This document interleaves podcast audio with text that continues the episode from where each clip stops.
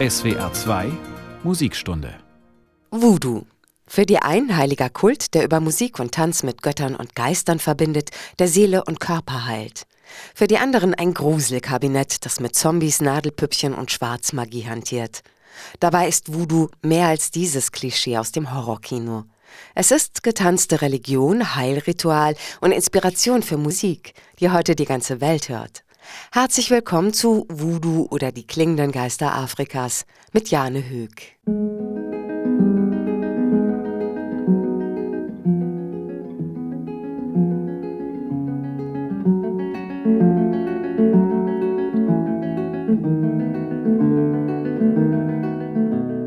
Es gibt Worte mit geradezu halluzinatorischer Kraft.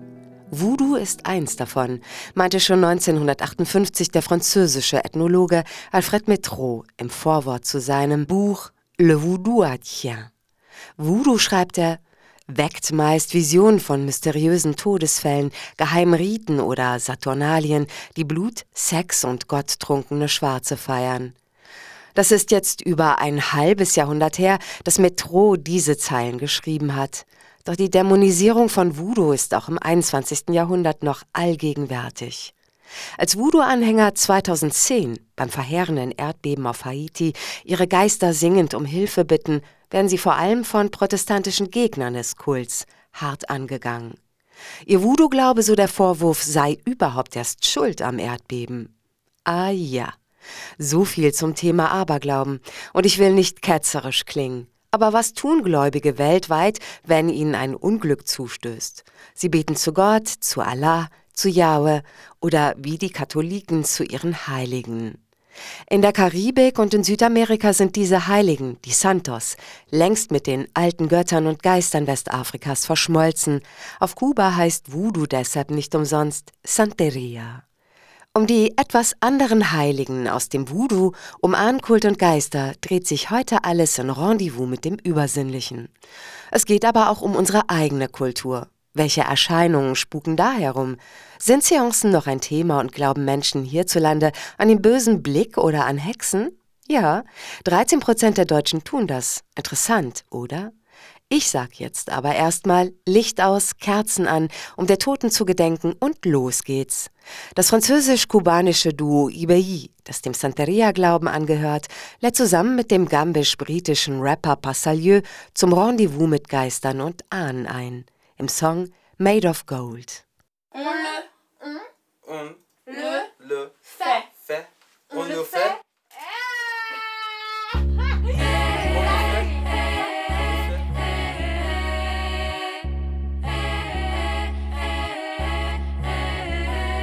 Me show them heroes, feel it. We are the younger, and the hunger. Me show the heroes, feel it. Alright, one more time. Alright. Me show them heroes, feel it. We are the younger and the hunger. Me show them heroes, feel it. We are the younger and the hunger. Holy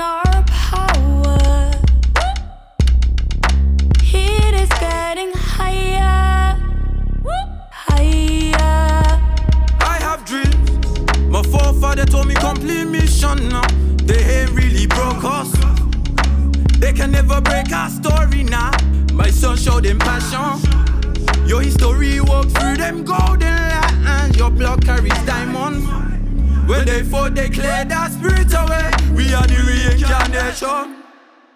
My spell made of gold, gold, gold. My spell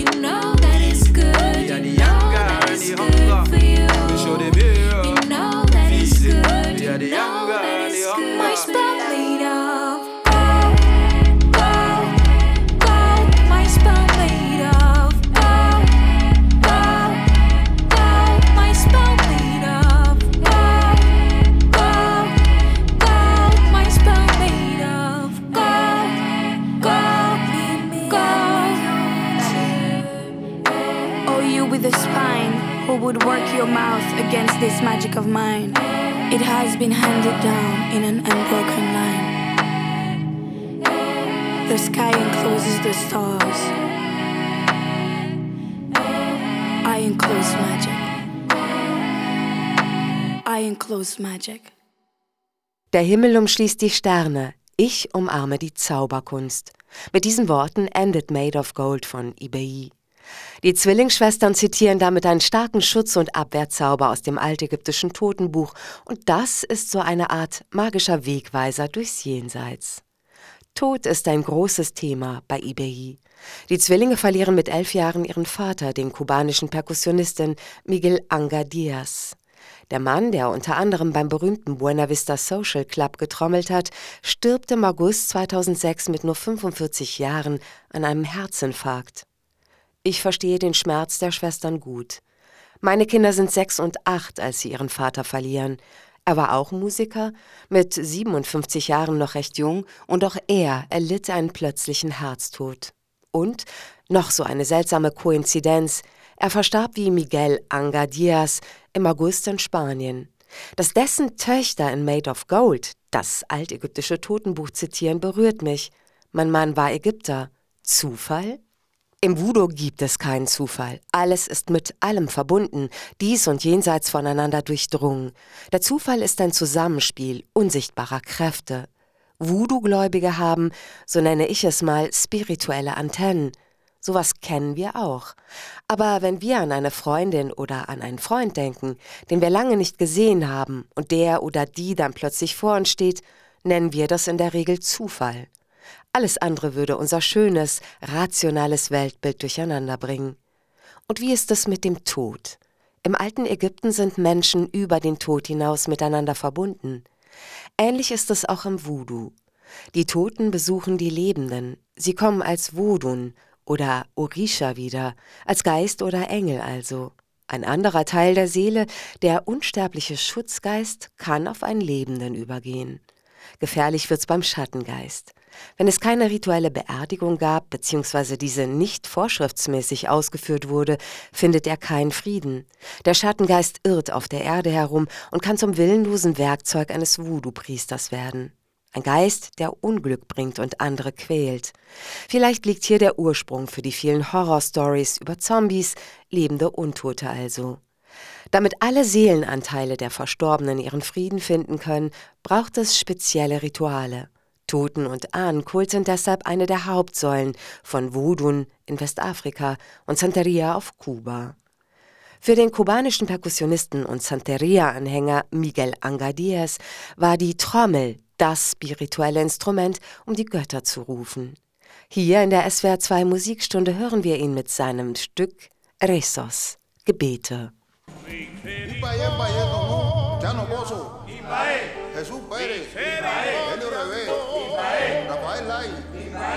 Ignacio Villa, Mercedita Bandel, Benny Moré, Pablo Roche, Bello de la Procán, Carlito Callaba, Dani Juana Fernández, Carlito Rompero, Carlos Várez, Silvanito, Lorenzo de Resuelo, Francisco Cerrayo, Barbarito Diez, Marufín,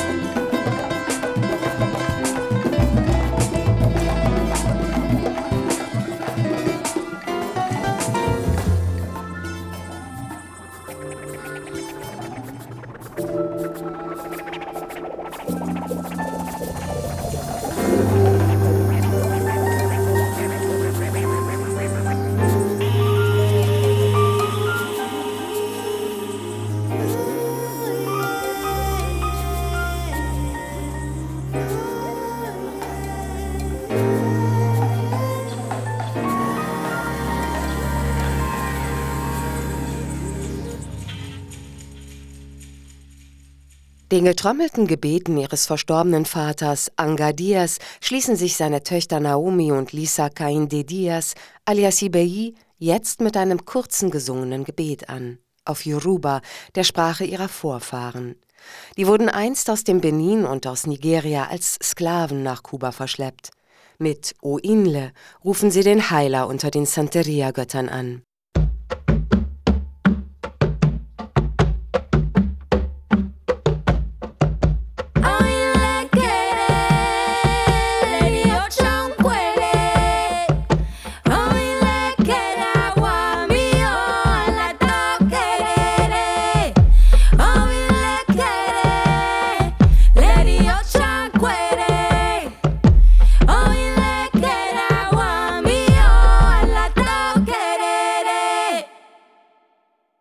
Die Schwestern IBI, das Wort kommt übrigens aus dem Yoruba und heißt Zwillinge, sprechen in ihrer Musik mit dem Geist des verstorbenen Vaters. Sie finden das völlig normal. Ich auch. Wenn die Kinder und ich am Grab meines Mannes stehen, tun wir genau das. Wir reden, wir lachen und wir weinen mit ihm. Und wenn an heiteren Tagen ein weißer Schmetterling vorbeiflattert, dann ist für die Kinder ganz klar, das kann nur Papa sein. Schon für die alten Griechen sind Schmetterlinge die Seelen der Verstorbenen, und so steckt im Wort Psyche beides Schmetterling und Seele. Auf der Insel Lesbos gibt es heute noch ein archaisches Totenritual, das daran erinnert, dass auch in Europa daran geglaubt wurde und wird, dass die Seele bzw. der Geist des Toten noch eine Weile bei uns ist, wir also über den Tod hinaus verbunden sind. Über diese Seelenvorstellung im ländlichen Griechenland berichtet die Ethnologin Ulrike Krasberg in ihrem wissenschaftlichen Artikel Wenn sich das Fleisch von den Knochen gelöst hat, ist das Sterben abgeschlossen. Meni ist nicht zu Hause, sie ist auf dem Friedhof. Sie lassen heute Petros exhumieren. Mit diesen Zeilen beginnt die Ethnologin ihren Text, in dem es darum geht, dass Verstorbene bzw. ihre Knochen nach fünf Jahren Grabesruhe wieder aus der Erde geholt und gewaschen werden. Die Seele, so die Vorstellung, hat sich jetzt endgültig vom Körper gelöst. Die Knochen können ein zweites Mal nun für immer begraben werden. In der Übergangsphase zwischen Tod und Exhumierung sind die Hinterbliebenen, und dazu gehört auch die Dorfgemeinschaft, mit dem oder der Toten weiterhin verbunden. Die Hinterbliebenen sind moralisch verpflichtet, sich um das Schicksal der Seele zu kümmern, schreibt Ulrike Krasberg. Für die ersten Monate bedeutet das tägliche Besuche am Grab. Die Frauen reden mit ihren Toten, sie singen für sie, sie stellen Lichter auf, schmücken das Grab, auch mit persönlichen Gegenständen. Bis zum 40. Tag, so heißt es, wandert die Seele noch umher, besucht all die Orte, die sie geliebt und Menschen, die sie gekannt hat. Die Seele ist körperlos, trotzdem braucht sie Licht, Nahrung und Wasser. An den Jahrestagen gibt es spezielle Totenspeisen und Wasser bzw. viele Tränen. Das geht so lange, bis Zitat das Fleisch vergangen ist, bis die trockenen Knochen in der Beinkiste ruhen. Mir fällt dazu spontan die Nacht vor Allerheiligen ein, Halloween. In dieser Nacht, glaubten die Kelten, stehe das Tor zur Anderswelt weit offen. Die Toten kommen auf einen Plausch vorbei, die Lebenden können die Unterwelt besuchen. Es gibt Süßes für die Guten und Saures für die bösen Geister. Im Danse Macabre von Camille Saint-Saëns feiern die Toten nun mit rasselnden Gebeinen ein rauschendes Fest auf dem Friedhof.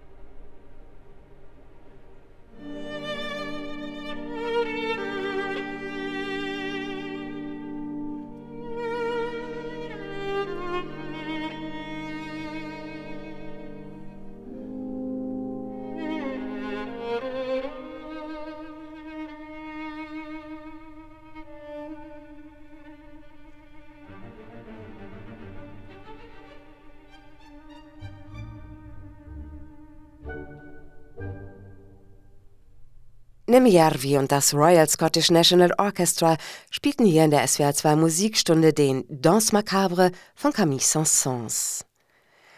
Die Toten, die aus dem Jenseits, aus der Unterwelt, aus dem Nirvana oder von wo auch immer Botschaften und Zeichen schicken, faszinieren die Menschheit von jeher.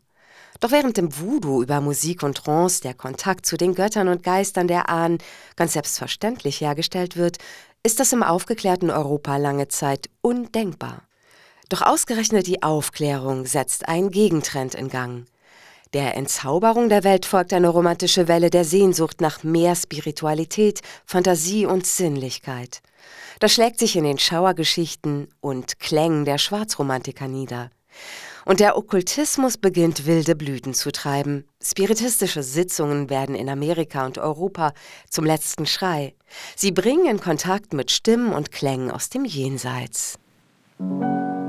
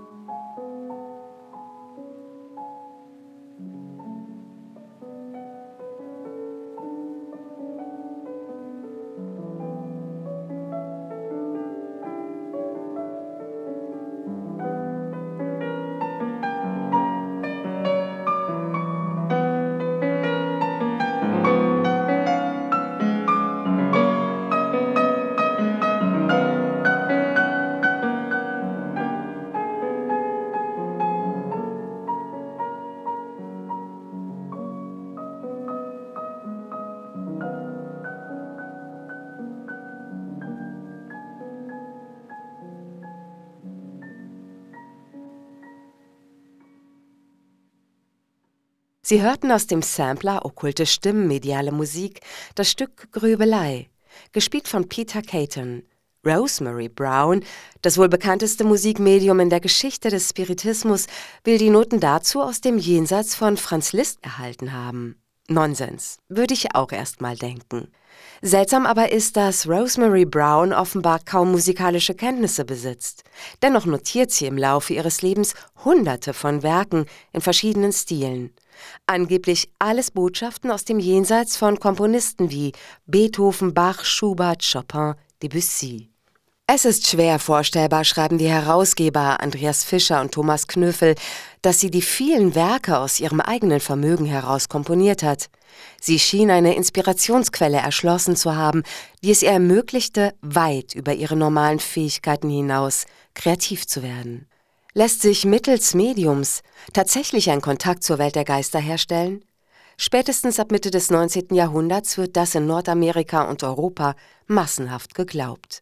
Tischelrücken und Seancen mit Geisterbeschwörung breiten sich explosionsartig aus. Auslöser ist ein Ereignis im Kleindörfchen Hydesville im Staate New York. Dort sollen die Schwestern Fox, gläubige Methodisten, bei einer Seance in Kontakt mit einem Geist gekommen sein. Er habe sich mit Hilfe von Klopfzeichen und anderer akustischer Signale gemeldet. Wir lauschen nun in den Spuk des Klopfgeistes von Thun hinein. Neben Klopfgeräuschen, die mitunter an Melodien erinnern, werden 1967 im Haus von Mutter und Tochter auch Gegenstände wie von Geisterhand bewegt. Unter anderem ein Tonband vor den Augen des gerade aufnehmenden Journalisten. Die Aufnahme klingt heiter bis witzig und weil sie historisch ist, auch ein wenig verrauscht. Tatsächlich wird die Wohnung aber irgendwann wegen unerträglicher Lärmbelästigung durch die Behörden geräumt.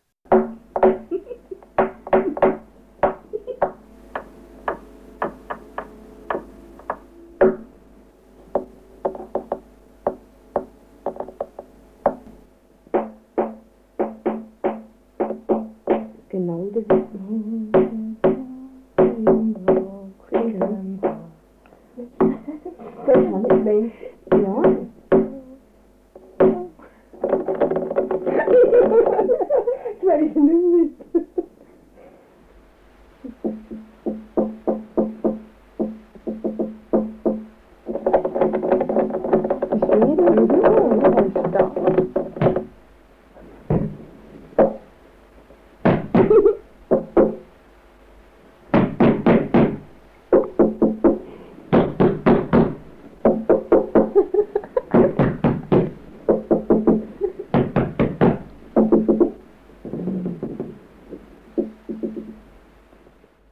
Man hat Kette gebildet, sitzt Hand in Hand, vielleicht eine Reminiszenz an spiritistische Gesellschaftsspiele, vielleicht auch eine organische Notwendigkeit, man weiß es nicht.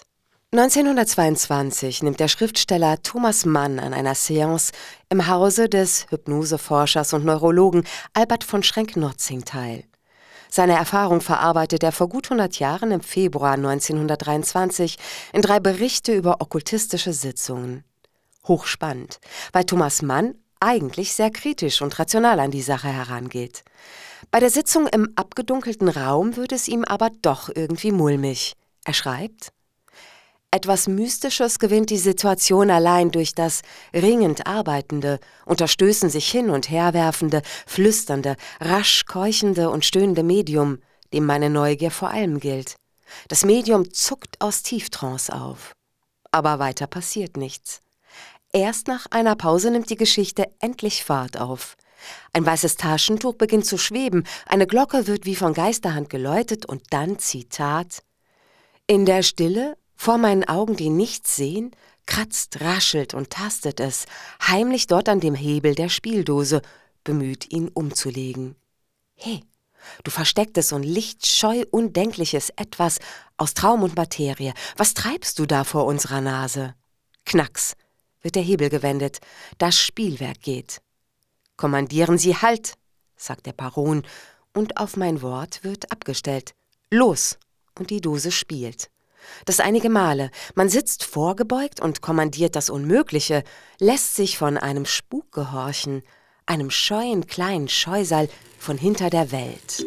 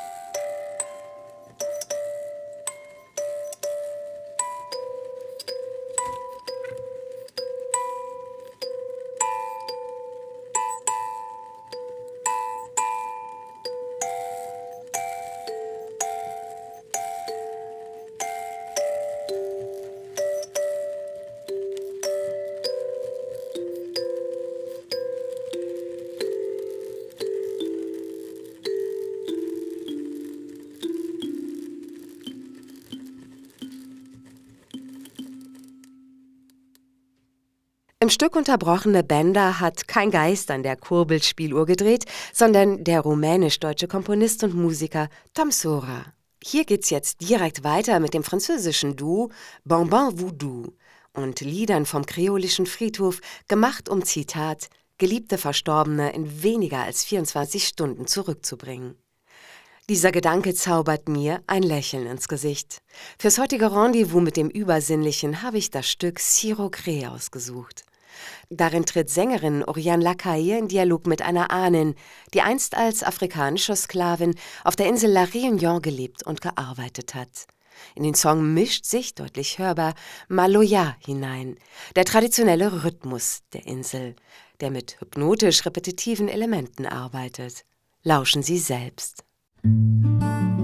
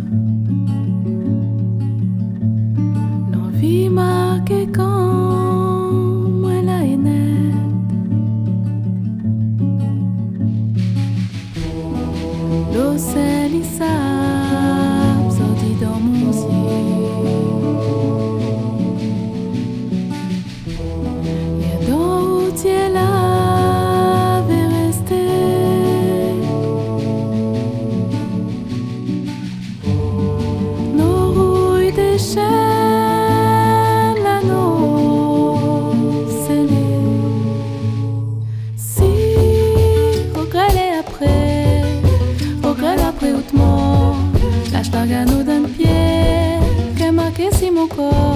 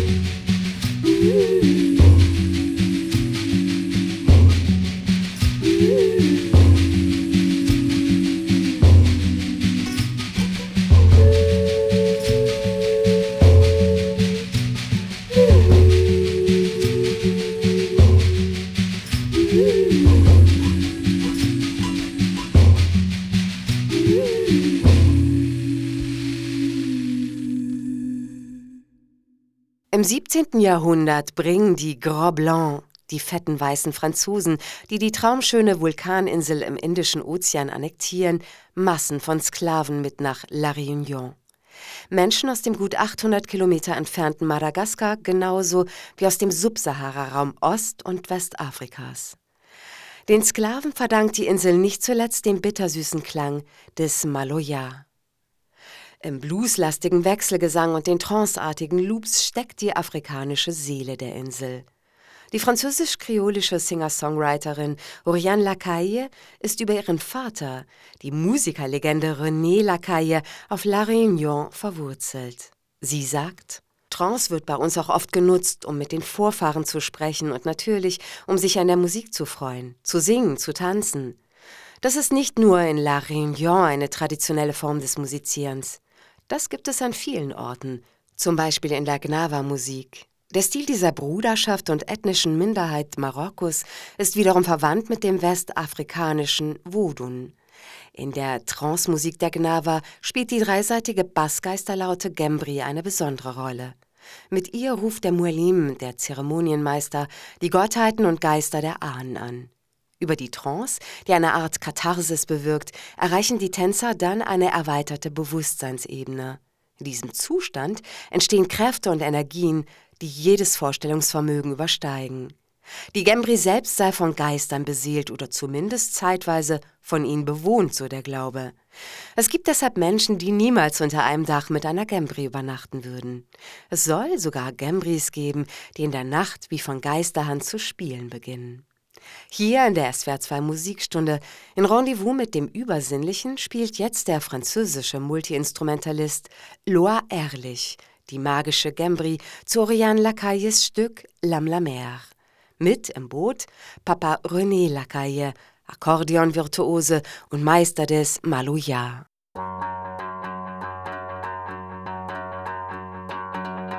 Donne bateau longtemps, cafeté dans la cale. Donne quartiers ordi, caflé dans l'oubli. Donne bateau longtemps, cafeté dans la cale. Donne quartiers ordi, caflé dans l'oubli. Nos couleurs nous coûtent quand, quand elles sont au cœur. Des mises en quartier, des cales des bateaux. Nos couleurs nous coûtent quand, quand elles sont au cœur. Des mises en quartier, des cales des bateaux. Zone blanc, noir, marron. Qui peut dire que ou l'a choisi dans la mer des nablés rose vert Qui peut dire laquelle est meilleure? Zone blanc, noir, peut dire que ou l'a choisi dans la mer des nablés rose vert Qui ça y peut dire laquelle est meilleure?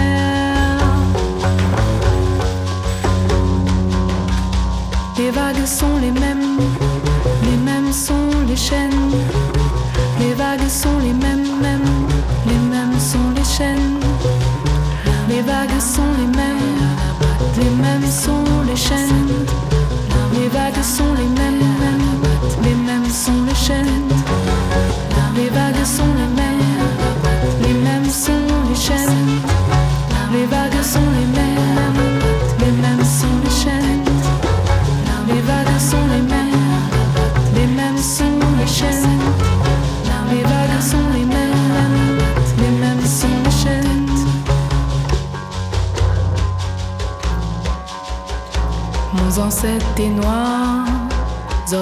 presse blanc, mon enfants les blancs, mais n'oublie pas, mon ancêtres les noirs, ordi moins presse blanc, mon enfants les blancs.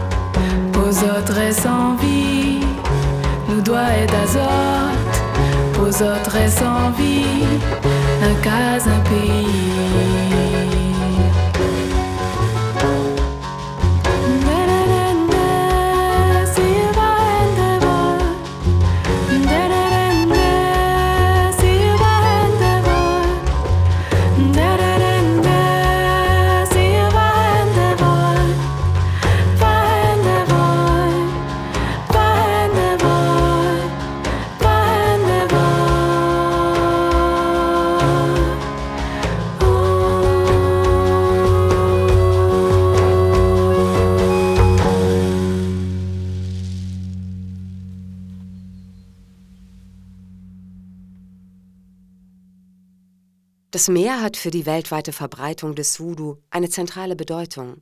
Ab dem 16. Jahrhundert werden Menschen millionenfach aus Westafrika übers Meer verschleppt und die Gottheiten und Geister der Ahnen gleich mit ihnen. Manch einer der Unglücklichen stürzt sich, sofern sich die Gelegenheit ergibt, lieber gleich vom Schiff aus in die Fluten des Ozeans, als die traumatische Reise in eine neue, ungewisse Zukunft anzutreten.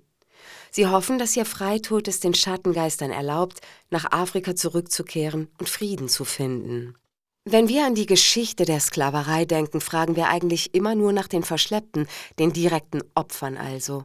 Dass der Raub so vieler Menschen aber auch in Westafrika selbst große Wunden geschlagen und Narben hinterlassen hat, darüber wird selten geredet. Wie furchtbar muss es sein, nicht zu wissen, was mit dem Sohn, dem Vater, den Töchtern, die entführt wurden, passiert ist. Wo werden sie hingebracht? Wird man sich jemals wiedersehen? Und was passiert, wenn sie auf der qualvollen Reise oder als Sklaven in einem fremden Land fern der Ahnen sterben? Dass diese Fragen die Zurückgelassenen beschäftigen und es auch heute noch tun, beweisen die vielen Asen der Fonvölker. Das sind die Altäre der Ahnen. Zu sehen unter anderem im Voodoo-Museum Soul of Africa in Essen. Die Altäre sehen aus wie kleine Hocker. Jeder Altar erzählt in figürlicher Darstellung die Geschichte und die Wünsche eines verstorbenen Ahnen. Auf einem der Hocker sitzt ein Ahn zwischen zwei Frauen. Die drei sind durch ein Seil verbunden. Vor ihnen schwebt ein kleines Flugzeug. Henning Christoph, der Leiter des Museums, hat den Mann gekannt und kann die Figuren und Symbole deshalb leicht deuten. Er sagt, es war sein Wunsch, dass nach seinem Tod die Frauen die Familie zusammenhalten. Dann das Flugzeug. Das schickt er nach Haiti, um die Seelen der verstorbenen Familienmitglieder, die versklavt wurden, zurückzuholen, dass sie wieder heimgebracht werden durch das Tor zu Mutter Afrika. Die Hoffnung ist groß, aber das Trauma sitzt tief, sowohl bei den Nachfahren derer, denen das Liebste auf der Welt geraubt wurde, als auch bei den Nachfahren der Verschleppten und Versklavten selbst. Davon zeugen nicht zuletzt melancholische Volkslieder. Eins davon singt uns jetzt zum Abschluss der SWR2 Musikstunde Voodoo oder die klingenden Geister Afrikas, Leila McCullough. Die amerikanische Songwriterin mit haitanischen Wurzeln begleitet sich dabei selbst auf ihrem Voodoo-Cello. Ihr Song Salonga Du kommt aus Louisiana und erzählt von der verzweifelten Suche einer Mutter nach ihrem verlorenen Kind. Salonga Du, ruft sie auf Kreolisch. Wo bist du? Salonga Du, u, u, wo?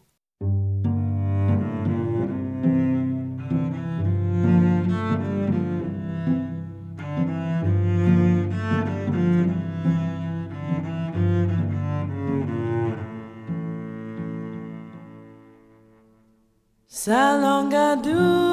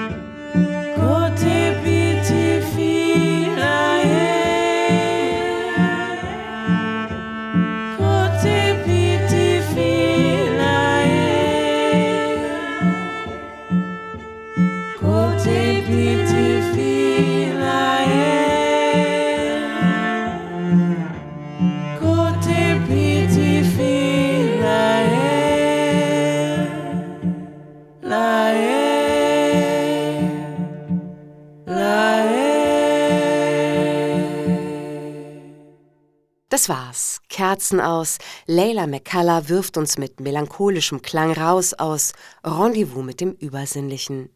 Mit Voodoo Cello und Leila McCullough im Boot geht's im bittersüßer Tanz der Freiheit morgen über den großen Ozean. Nach Brasilien, nach Kuba und Haiti. Zu Candomblé und Macumba, zu Santeria und haitanischem Voodoo. Alles Varianten von Vodun aus Westafrika. Mein Name ist Jane Höck. Herzlichen Dank fürs Zuhören und gern bis morgen, wenn Sie mögen. Bleiben Sie neugierig.